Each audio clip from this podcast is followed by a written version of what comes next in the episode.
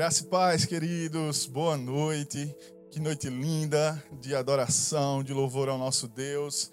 Eu espero que você e a sua família tenham se envolvido nesse louvor maravilhoso. Gratidão ao Carlos, ao Neto, por esse tempo que estão aqui junto conosco, cultuando ao Senhor e toda a equipe que está aí por trás, para que tudo possa ser gravado, editado, transmitido para vocês nessa qualidade que é, nós temos visto e crescido, em nome de Jesus, amém?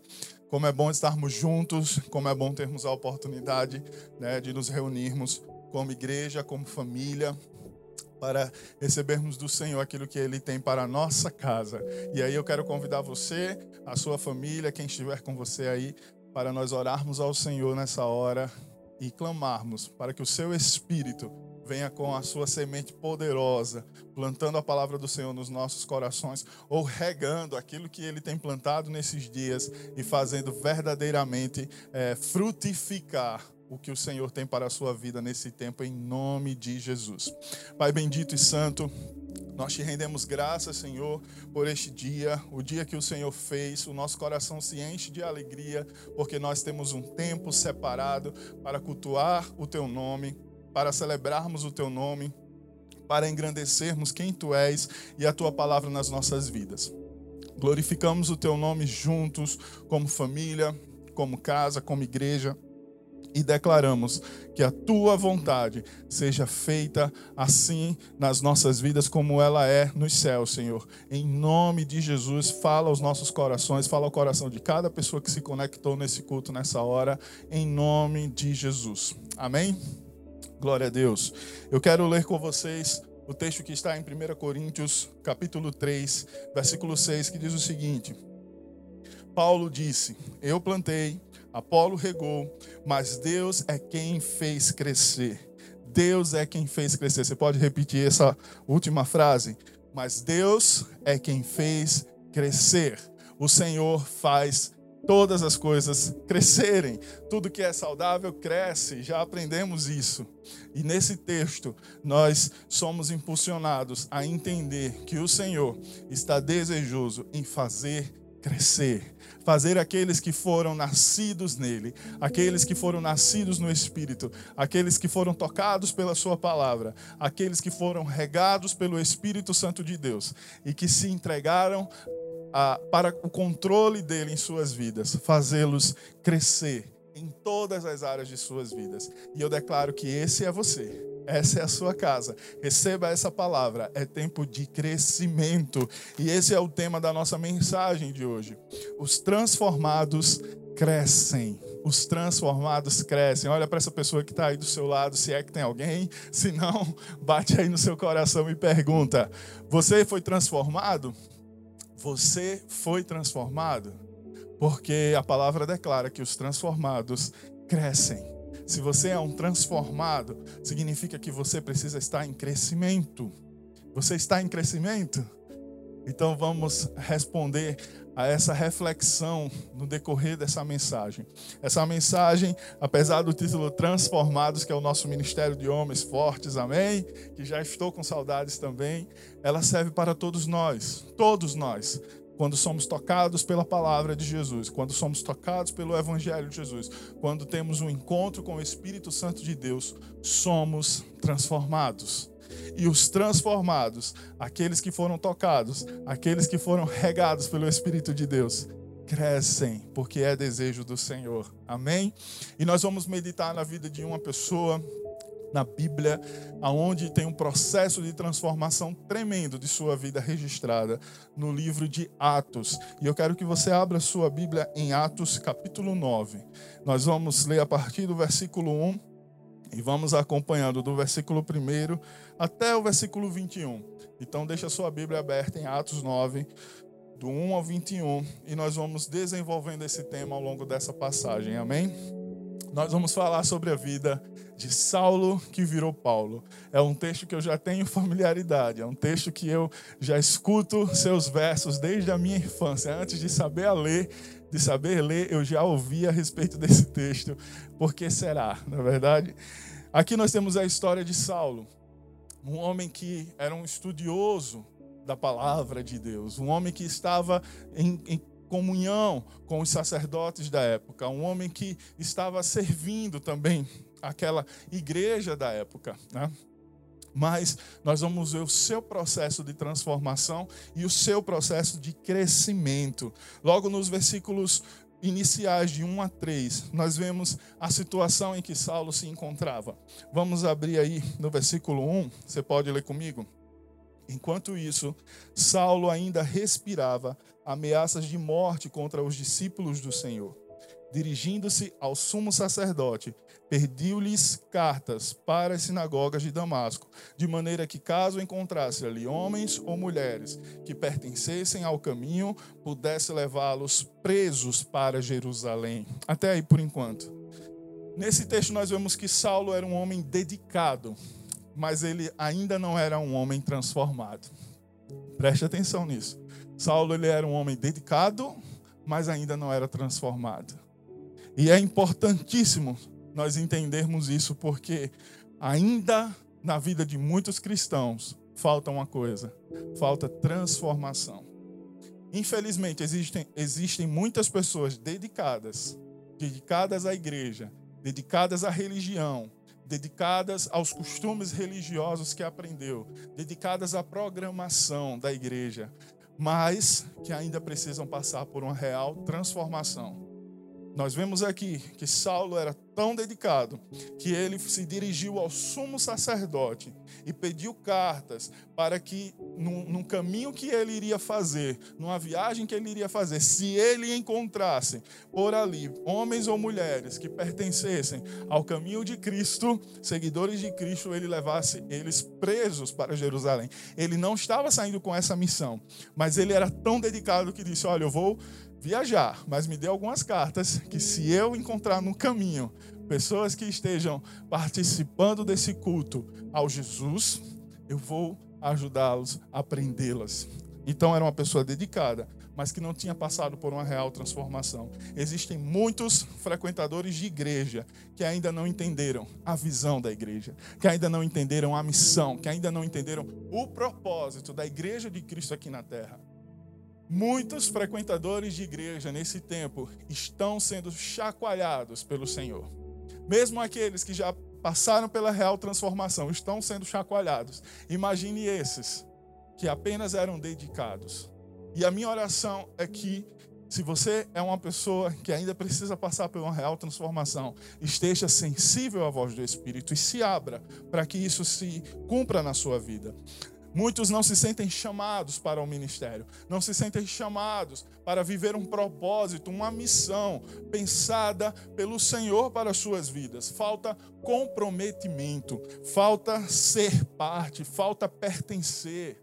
Nós declaramos sempre: a casa é uma igreja para você pertencer, é um lugar para você pertencer, é uma casa para você pertencer. Mas muitos ainda frequentam a casa sem fazer parte porque ainda não se sentem parte, ainda não se sentem comprometidos. E eu não estou falando só do nosso ministério local, mas agora estou falando para a igreja de Cristo, você que nos ouve, de qualquer lugar que você esteja, você precisa se comprometer. O transformado se compromete o transformado está comprometido com a igreja de Cristo. E estar comprometido com a igreja de Cristo é estar comprometido com a igreja local, é estar comprometido com o avanço do reino de Deus. E isso acontece através da igreja de Cristo e da igreja local aqui na terra. Então, é preciso ser transformado, não apenas ser dedicado. E outra coisa que nós vemos logo no início do texto, no versículo 3, em sua viagem, quando se aproximava de Damasco, de repente brilhou ao seu redor uma luz vinda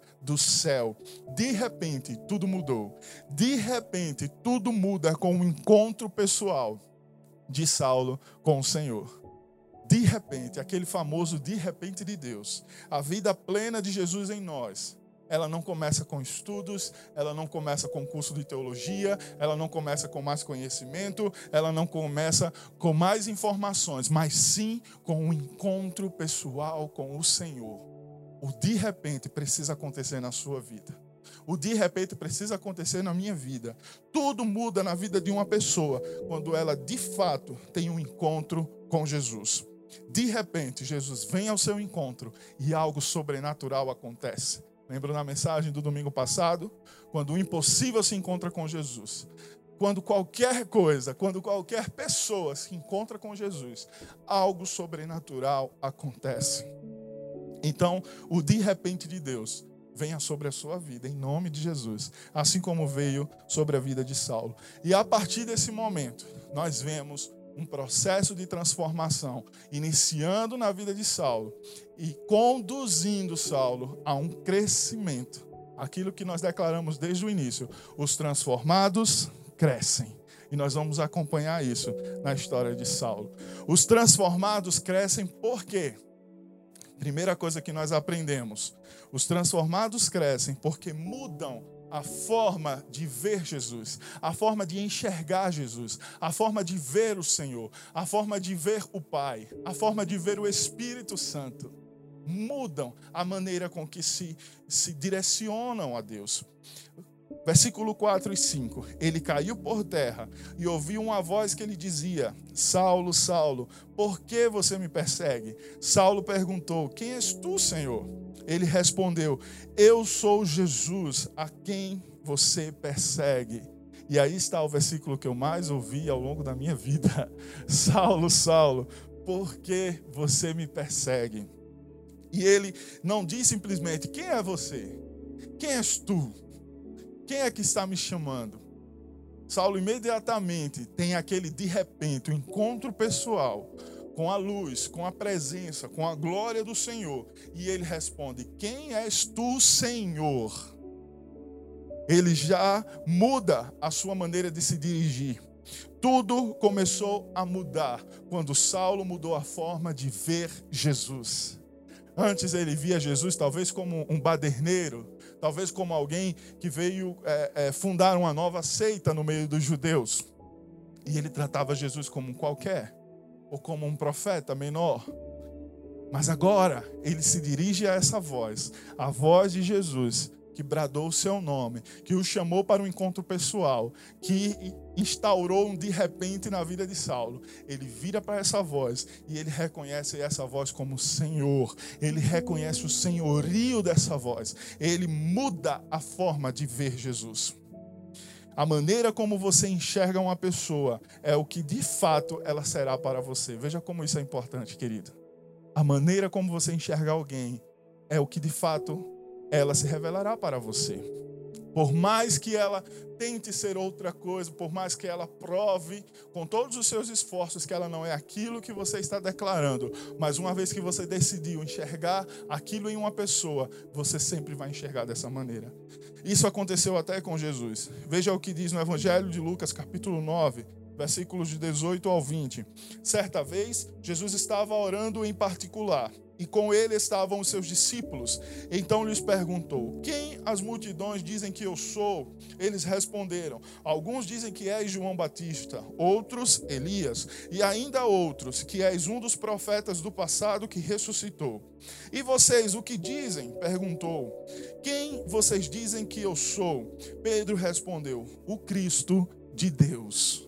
Jesus só será Senhor para você se você o ver como dono da sua vida, como Senhor da sua vida, como Senhor dos seus negócios, como Senhor das suas emoções, como Senhor dos seus desejos, das suas vontades.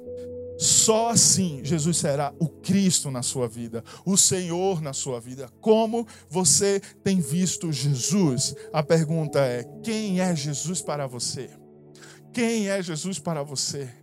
Ele verdadeiramente tem se revelado Senhor, você o tem enxergado dessa maneira, como aquele que está sobre o controle de todas as coisas? Na vida é exatamente dessa maneira. Uma pessoa é especial para um, é a mesma pessoa vai ser totalmente comum para outro. Por que isso? Porque cada um enxerga a pessoa de uma maneira. E a pessoa será vista da maneira que o outro deseja enxergar. As pessoas enxergam o mesmo de forma diferente, mas o importante é cada um receberá da maneira como vê. Cada um receberá da maneira como vê. Isso nos nossos relacionamentos e isso com relação a Deus. Cada um receberá da maneira como vê. Ah, eu só enxergo o Senhor como provedor em horas difíceis e é isso que ele é para minha vida e é isso que você vai experimentar. Porque mesmo que o Senhor esteja desejando derramar algo novo, uma porção nova sobre a sua vida, mostrar uma nova característica dele, você não estará aberto para receber. É preciso entender que o Senhor é dono de tudo que ele é Senhor de tudo, que Jesus é Senhor de tudo. Veja o que Jesus ensinou, Mateus 10, versículo 41. Quem recebe um profeta, porque ele é profeta, receberá a recompensa de profeta. E quem recebe um justo, porque ele é justo, receberá a recompensa de justo. Você terá a porção que você vê você terá a porção que você enxerga, a porção que você se relaciona. Jesus não será nada na sua vida até que ele seja tudo para você. Jesus não conseguirá fazer nada na sua vida até que você dê tudo da sua vida. O Senhor está à espera do nosso movimento. Os transformados mudam a forma de ver Jesus, porque passam a enxergar Jesus em tudo passam a enxergar o senhorio de Jesus em tudo. Amém? Segunda coisa que os transformados é, crescem, né? Porque realizam é obedecer antes de ver. Os transformados obedecem antes de enxergar. Atos 9, versículos 6 e 7, continuando, declara: Levante-se, entre na cidade. Alguém lhe dirá o que você deve fazer. Os homens que viajavam com Saulo pararam emudecidos, ouviam a voz, mas não viam ninguém. Tem hora que só nos resta seguir e obedecer. Tem hora que não dá para perguntar muita coisa. Tem hora que a única coisa que nós podemos fazer é continuar a caminhada e obedecer. E os transformados que estão no processo de crescimento entendem que é preciso obedecer muitas vezes antes de ver. Ah, o Senhor deu uma palavra que nesse tempo aonde parece que é tempo de escassez, que as pessoas estão retendo, que as pessoas estão acumulando, que as pessoas estão guardando, eu preciso abençoar. E você muitas vezes se pergunta: "Como, Senhor? Como eu vou abençoar? Como eu vou doar? Como eu vou ofertar com alegria nesse tempo que está tão incerto?" Mas se o Senhor te disse que é para abençoar, abençoe. E você vai ver a fidelidade dele se cumprindo e superabundando na sua vida, porque você foi obediente mesmo sem enxergar. Obedecer enxergando é mais fácil, não é verdade? Muitas vezes nós faremos isso. Nós, o Senhor nos dará uma ordem, nós veremos que o caminho está seguro e a gente dá o passo. Mas na vida do cristão, muitas são as vezes que nós obedecemos sem enxergar. Levante-se, entre na cidade e alguém lhe dirá o que você deve fazer. Quem? Como? Simplesmente siga e obedeça. Na fé cristã é primeiro crer para depois ver. Tenho certeza que você já ouviu isso. Crer para ver, obedecer para ver. Amém? Terceira coisa que nós aprendemos com os transformados que crescem é permanecer quando Deus fica em silêncio. Os transformados crescem porque permanecem mesmo quando Deus fica em silêncio. Se Deus está em silêncio, não é hora de mover nada. Se não tem uma palavra do Senhor, significa que é momento de permanecer. É momento de esperar até que ele fale. Se ele já te deu uma palavra antes, você não se moveu e por isso o Senhor não está falando mais, é outra coisa. Você já tem uma palavra. Volte e obedeça. Mas se você chegou até um momento e não há mais uma direção, é momento de permanecer até que o Senhor fale. Versículo 8: Saulo levantou-se do chão e, abrindo os olhos, não conseguia ver nada. E os homens o levaram pela mão até Damasco. Por três dias ele esteve cego, não comeu nem bebeu. Quando nós decidimos crescer, nós vamos ter que passar por provas, queridos. Acho que todo mundo celebrou e vibrou com a palavra desse ano, 2020, o ano up, o ano para cima, o ano da porção dobrada, o ano do crescimento, o ano da palavra. Tantas coisas poderosas nós ouvimos a respeito desse ano. Mas muitas vezes nós nos esquecemos que para crescer é preciso passar por provas. Para crescer é preciso atravessar talvez situações de humilhação, situações de limitação e até enfrentar silêncio de Deus. Porque nós vemos isso na trajetória de homens e mulheres de Deus que passaram pelo processo da transformação e cresceram no Senhor. Houve momentos de silêncio, houve momentos de limitação, houve momentos onde foi preciso aguardar e permanecer até que a voz do Senhor bradasse forte e mostrasse um direcionamento. Amém? Quarta coisa que nós aprendemos com quem é transformado e está em crescimento. Eles esperam a visão de Deus em oração. Eles esperam a voz de Deus em oração. Versículos 10 e 11. Em Damasco havia um discípulo chamado Ananias. O Senhor o chamou numa visão. Ananias, eis-me aqui, Senhor, respondeu ele. O Senhor lhe disse: Vá à casa de Judas, na rua chamada direita, e pergunte por um homem de Tarso chamado Saulo. Ele está orando. Já pensou se Saulo não estivesse orando? Já pensou Ananias procurando um homem orando e Saulo na Netflix, e Saulo nas redes sociais, e Saulo nos joguinhos digitais? E Saulo fazendo qualquer outra coisa. Ah, Deus não está falando, eu vou me envolver com qualquer outra coisa. O Senhor falou, Ele está orando. Ele não tinha uma resposta, ele tinha apenas uma palavra. Vai e espere. E ele estava permanecendo três dias cego, três dias sem comer, sem beber, porque entrou num jejum para entender que coisa, que experiência louca ele estava passando e ele permaneceu em oração. Saulo precisou orar para receber a visão do Senhor, e não apenas a visão física, a visão natural, mas a visão sobrenatural de um destino profético, poderoso e apostólico que o Senhor tenha para a sua vida. Irmãos, para crescermos, para vivermos o ano up, nós precisamos orar mais. Nós precisamos mergulhar na oração. E mais do que isso, nós precisamos sentir prazer na oração. Algumas pessoas já chegaram para mim nesse período que nós estamos transmitindo as lives toda terça-feira às seis da manhã, live da oração, é, para dizer como você tem tanto assunto para orar, como é que passa uma hora ali orando. E a minha resposta foi: se tivesse mais tempo, a gente teria mais coisa para falar. É um aprendizado, é um desenvolvimento, né? Infelizmente, tem algumas pessoas que declaram que nem sabem orar e ficam constrangidas em orar, até em pequenas reuniões com a família. Deixa eu te dizer, o Espírito Santo quer te ensinar a orar.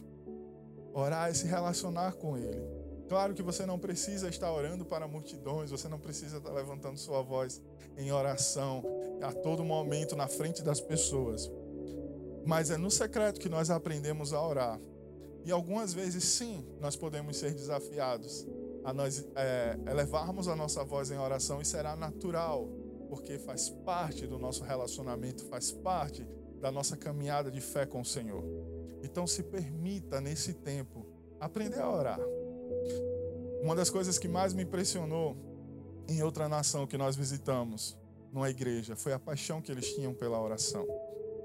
E nós precisamos, nós brasileiros, nós precisamos sair desse nível de oração religiosa. Porque a oração ela é bastante forte na nossa nação, sim, eu reconheço. Mas muitas vezes, em muitos locais, no coração de muitas pessoas, ela ainda foi colocada num, numa posição de religiosidade. Um ato, com palavras aprendidas e meramente repetidas. E nós precisamos colocar a oração no lugar que é devido. Oração é relacionamento com Deus. Oração é abrir o coração em sinceridade ao Senhor. Oração é derramar tudo aquilo que realmente te inquieta e ser usado pelo Senhor para ser boca dele aqui na terra. Amém? Então, para crescer, nós precisamos orar. E você vai crescer na sua vida de oração. A visão divina de Deus para Saulo só veio depois de três dias de jejum e oração. E só então veio a cura para aquela cegueira que ele estava experimentando. E eu declaro que assim será sobre a sua vida. Cura sobre qualquer cegueira de qualquer área da sua vida, seja emocional, seja espiritual. A vida de oração, ela traz cura. A vida de oração, ela traz liberdade. E não tem coisa melhor do que nós sermos livres espiritualmente para discernirmos verdadeiramente as vozes que tentam nos manipular. Aleluia. Os transformados crescem porque, quinto ponto, acreditam na revelação do céu. Acreditam naquilo que Deus está revelando. Versículo 12 declara: numa visão, viu um homem chamado Ananias chegar e impor-lhe as mãos para que voltasse a ver. Saulo estava em jejum, em oração, estava esperando, permanecendo, enxergando Jesus como o Senhor de sua vida, e nesse momento ele tem uma visão, uma revelação do céu do que aconteceria.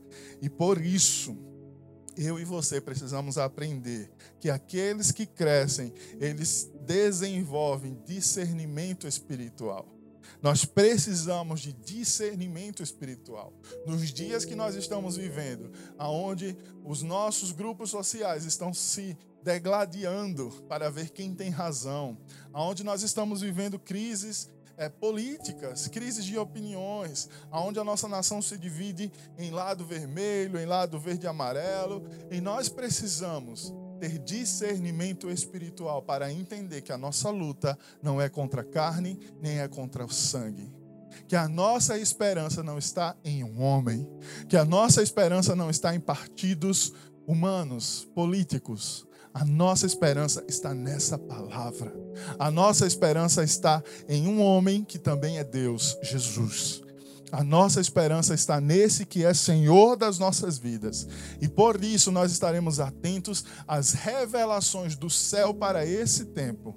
E nós não estaremos murmurando, nós não estaremos desonrando, nós não estaremos envergonhando os ensinamentos do nosso Senhor nós precisamos de discernimento espiritual.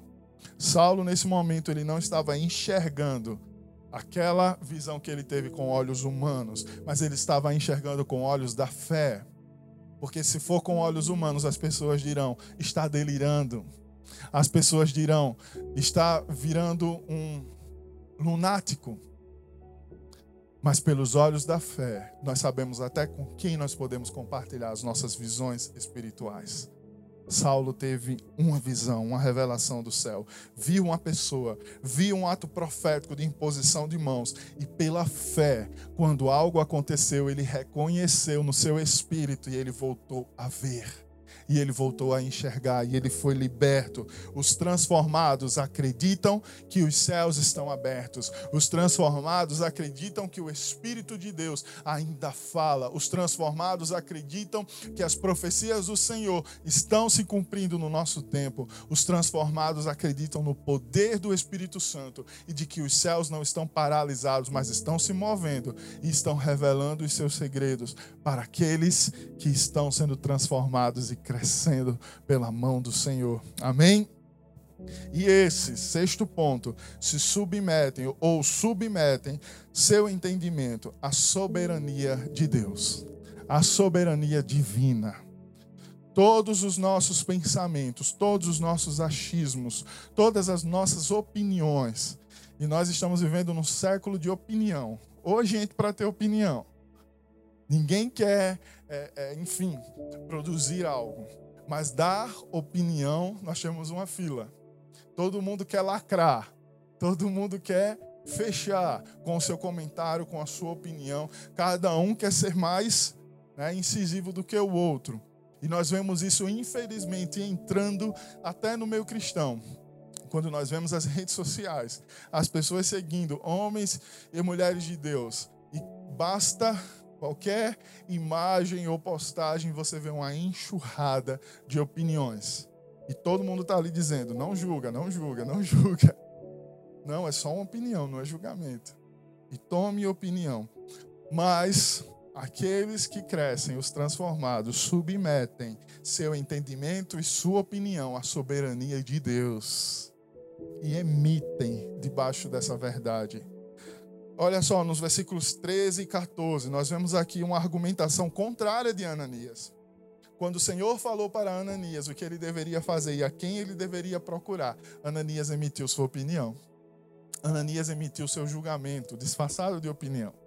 Ananias declarou que ele não queria, ele não gostaria de abençoar Saulo. Vamos ler isso no versículo 13. Respondeu Ananias: Senhor, eu tenho ouvido muita coisa a respeito desse homem e de todo o mal que ele tem feito aos teus santos em Jerusalém. Ele chegou aqui com autorização dos chefes dos sacerdotes para prender todos os que invocam o teu nome. Ananias emitiu a sua opinião.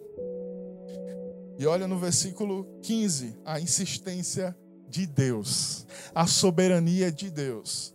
Mas o Senhor disse a Ananias: Vá, este homem é meu instrumento escolhido para levar o meu nome perante os gentios e seus reis e perante o povo de Israel. A soberania de Deus se sobrepondo às opiniões humanas. Deus não tem que nos pedir para fazer nada, querido. Entenda isso. Deus não tem que te pedir para fazer nada. Deus não tem que te pedir para é, usar, para abençoar alguém. Ele simplesmente escolhe as coisas mais loucas, as coisas menores, as coisas estranhas, as coisas fora do comum, fora do padrão, para cumprir os seus propósitos, para alcançar as pessoas mais diferentes dessa terra, porque o desejo do Senhor é salvar a todos. E eu te pergunto: se todos parecessem com você, se todos escutassem a voz do Senhor do, de acordo com o seu ponto de vista, com a sua maneira de se comunicar, será que todos seriam alcançados pelo Evangelho do Senhor? Deus precisava de um cara como Saulo. Deus precisava de alguém como Saulo para levar o seu nome perante os gentios, os reis e perante o povo de Israel. Deus não está comprometido com a sua compreensão do mundo. Deus não está comprometido com a sua visão das coisas. Você pode emitir opinião, mas não se esqueça: Deus não está comprometido com a sua opinião. Deus está comprometido com os planos dele, com o propósito dele, com a palavra dele, com as promessas dele. E ele vai usar quem for, a hora que for, do jeito que for, para que as suas promessas se cumpram. Enquanto isso, onde você estará? Emitindo opinião ou estará se submetendo aos planos poderosos do Senhor. Deus está no governo e no controle de todas as coisas para sempre. Antes de você perder sua paz nas discussões que estão acontecendo na nossa nação, entenda: Deus está no controle e no governo da nossa nação para sempre. Então veja se vale a pena você entrar nessa discussão. Se vale a pena você entrar nesses embates derrame os seus pensamentos, as suas opiniões diante de Deus e permita que a soberania e a soberana vontade do Senhor esteja acima das suas opiniões. Os transformados crescem porque, sétimo ponto, eles entendem que o sofrimento de Deus é pedagógico. Essa é da minha área, das práticas pedagógicas. Versículos 16 e 17 mostrarei a ele o quanto deve sofrer pelo meu nome. Então Ananias foi, entrou na casa, pôs as mãos sobre Saulo e disse: Irmão Saulo, o Senhor Jesus, que lhe apareceu no caminho por onde você vinha, enviou-me para que você volte a ver e seja cheio do Espírito Santo. Aleluia. Neste caso, o sofrimento de Saulo foi o pré-requisito para que ele fosse cheio do Espírito Santo, para que ele vivesse a plenitude no, do Espírito Santo, do poder do Espírito Santo em sua vida. Após nós sermos transformados pelo Espírito Santo, nós sabemos que Deus nunca estará contra nós e com ele todo sofrimento, toda angústia, toda limitação, olha bem para mim, todo sofrimento, toda limitação, toda angústia, toda inquietação que você está passando nesse momento é pedagógico, ou seja, é para te ensinar. é para te ensinar, para te ensinar a sonhar, para te ensinar a projetar, para te ensinar a, a, confiar nos planos do Senhor, para te ensinar que os sonhos dele são maiores e são melhores, para te ensinar que você não precisa ter uma visão limitada com a situação que você está hoje. É para te ensinar. Permita-se ser ensinado pelo Senhor. Uma das coisas mais importantes para que eu tenha alguém do meu lado, alguém que eu possa discipular, alguém que possa caminhar comigo, é ter um coração ensinável. Porque foi isso que o Senhor me ensinou a duras penas ao longo da minha vida. Todo sofrimento, todo pisar na bola, todo caminho tortuoso e errado que eu me envolvi e me meti, o Senhor não cruzou os braços nem virou as costas para mim. Mas o Senhor tinha uma palavra forte que eu precisava aguentar e entender que ele estava me ensinando. Que aquele sofrimento, que aquela vergonha, que aquela dor estava me ensinando. E se eu não desistisse, eu ia estar mais perto do desejo e da vontade soberana do Senhor e vivendo coisas que eu nunca imaginei viver, porque me submeti a aprender não desista nos sofrimentos. Não jogue tudo para o alto. Não jogue tudo no ventilador. Não se mova nesse tempo sem uma palavra do Senhor, mas esteja com o coração aberto a aprender. Amém? Os transformados crescem porque passam pelo discipulado. Oitavo ponto versículo 18 e 19.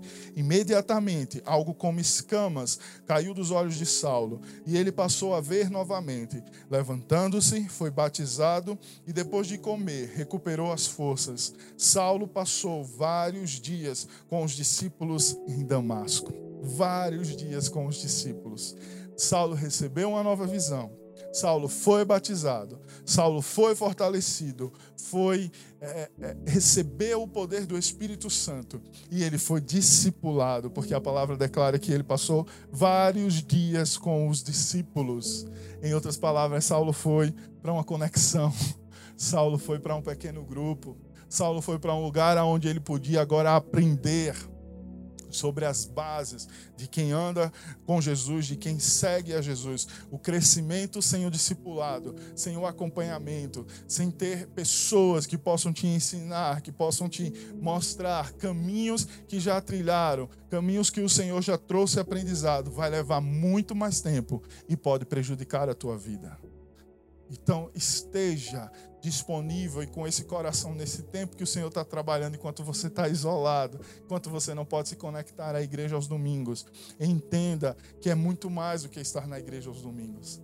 É preciso ter o coração ensinável para você se dispor a estar em um grupo onde você possa ser discipulado, onde você possa ter um crescimento no ritmo e na velocidade que o Senhor deseja, nem demasiado, nem lento demais. Se você não estiver sendo acompanhado, discipulado, o crescimento pode ser mais lento e pode ser até prejudicado. E nono ponto, os transformados crescem porque estão prontos para pregar e testemunhar da sua fé. Versículo 20. Logo começou a pregar nas sinagogas que Jesus é o Filho de Deus. Todos os que o ouviam ficavam perplexos perplexos e perguntavam: Não é ele o homem que procurava destruir em Jerusalém aqueles que invocavam este nome? E não veio para cá justamente para levá-los presos aos chefes dos sacerdotes?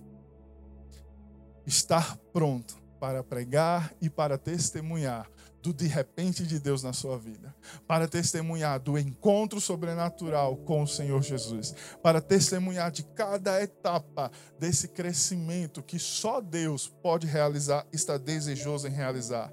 Quem recebe precisa dar. Quem recebe precisa repartir. Queridos, essa é a nossa marca enquanto cristãos. O que você recebe, você precisa repartir. O que você recebe, você precisa dar. O que você recebe do Senhor não é meramente para que você cresça individualmente, para que você desfrute individualmente. Tudo no Evangelho gira em torno de darmos e de repartirmos. O convertido, o transformado, ele precisa repartir as boas novas do Evangelho. o transformado precisa repartir as suas experiências de caminhada e de crescimento de fé. Tudo o que Deus quer te dar e mostrar são para que você possa investir no reino dele, na missão que ele tem para a sua vida, na obra do Senhor, no reino do Senhor, na expansão do reino do Senhor, no alcance de mais pessoas para o reino de Deus. Então pare e olhe para você, olhe para os seus recursos, não simplesmente financeiros, mas os seus recursos, habilidades, os recursos que o Senhor te dotou. De que em, em que você está contribuindo para o reino de Deus? Como esses recursos estão sendo aplicados para abençoar vidas? De alguma maneira, eu creio que você pode melhorar. Amém? E para concluir essa mensagem, nós temos aqui o versículo 22. Todavia, Saulo se fortalecia cada vez mais e confundia os judeus que viviam em Damasco, demonstrando que Jesus é o Cristo. Aleluia! Assim é você, em nome de Jesus.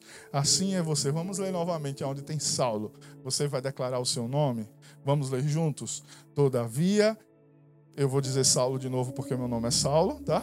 Então vamos de novo. Todavia, Saulo se fortalecia cada vez mais e confundia os judeus que viviam em Damasco, demonstrando que Jesus é o Cristo. Esse é você, essa é você não apenas confundindo os judeus que vivem em Damasco, mas confundindo as pessoas, talvez que estão ao seu redor e não entenderão que transformação foi essa, que mudança foi essa, mas essa transformação não apontará para você, essa transformação apontará para Jesus Cristo, para aquele que é o dono, o Senhor da sua vida, para aquele que você passou a enxergar da maneira como ele é. E por isso ele está se revelando de maneira poderosa para você e derramando infinitamente mais do que você esperava dele na sua vida, na sua casa. Aleluia. 1 Coríntios capítulo 15, versículo 10 declara: Pela graça de Deus, sou o que sou, e sua graça para comigo não foi inútil. Olha agora já Paulo declarando a transformação do que Deus tinha feito na sua vida. Pela graça de Deus, você é quem você é. E pela graça de Deus, você vai cumprir o destino profético do Senhor na sua vida. E essa graça não terá sido inútil para você. Paulo decidiu que ele queria crescer. Paulo decidiu que aquele processo de transformação, aquele encontro é, pessoal, poderoso com o Senhor, não pararia ali mas ele iria crescer. Tenha convicção do chamado do Senhor para a sua vida. Tenha convicção das experiências pessoais que você teve com Deus. Ninguém pode roubar isso de você. Tenha convicção de que o Senhor tem um propósito, uma missão pessoal vinda dele, direto do trono dele, para realizar em sua vida. 1 Coríntios, capítulo 1, versículo 1, Paulo declarou: Paulo, chamado para ser apóstolo de Cristo Jesus, pela vontade de Deus. Aleluia! Mais uma fala poderosa e profética de quem entendeu o que é crescer, o que é ser transformado pelo poder do Espírito Santo. E mais uma vez eu declaro: esse é você. Em nome de Jesus, eu quero te convidar nessa hora a você fechar os seus olhos. Feche os seus olhos nessa hora e que você esteja fazendo essa confissão que Paulo declarou para a sua vida. Senhor, nós queremos ser apóstolos de Cristo. Nós queremos ser testemunhas vivas do Evangelho do Senhor Jesus. Por isso nós declaramos: vem sobre nós, Senhor. Vem sobre nós, Senhor. Vem sobre nós, Senhor.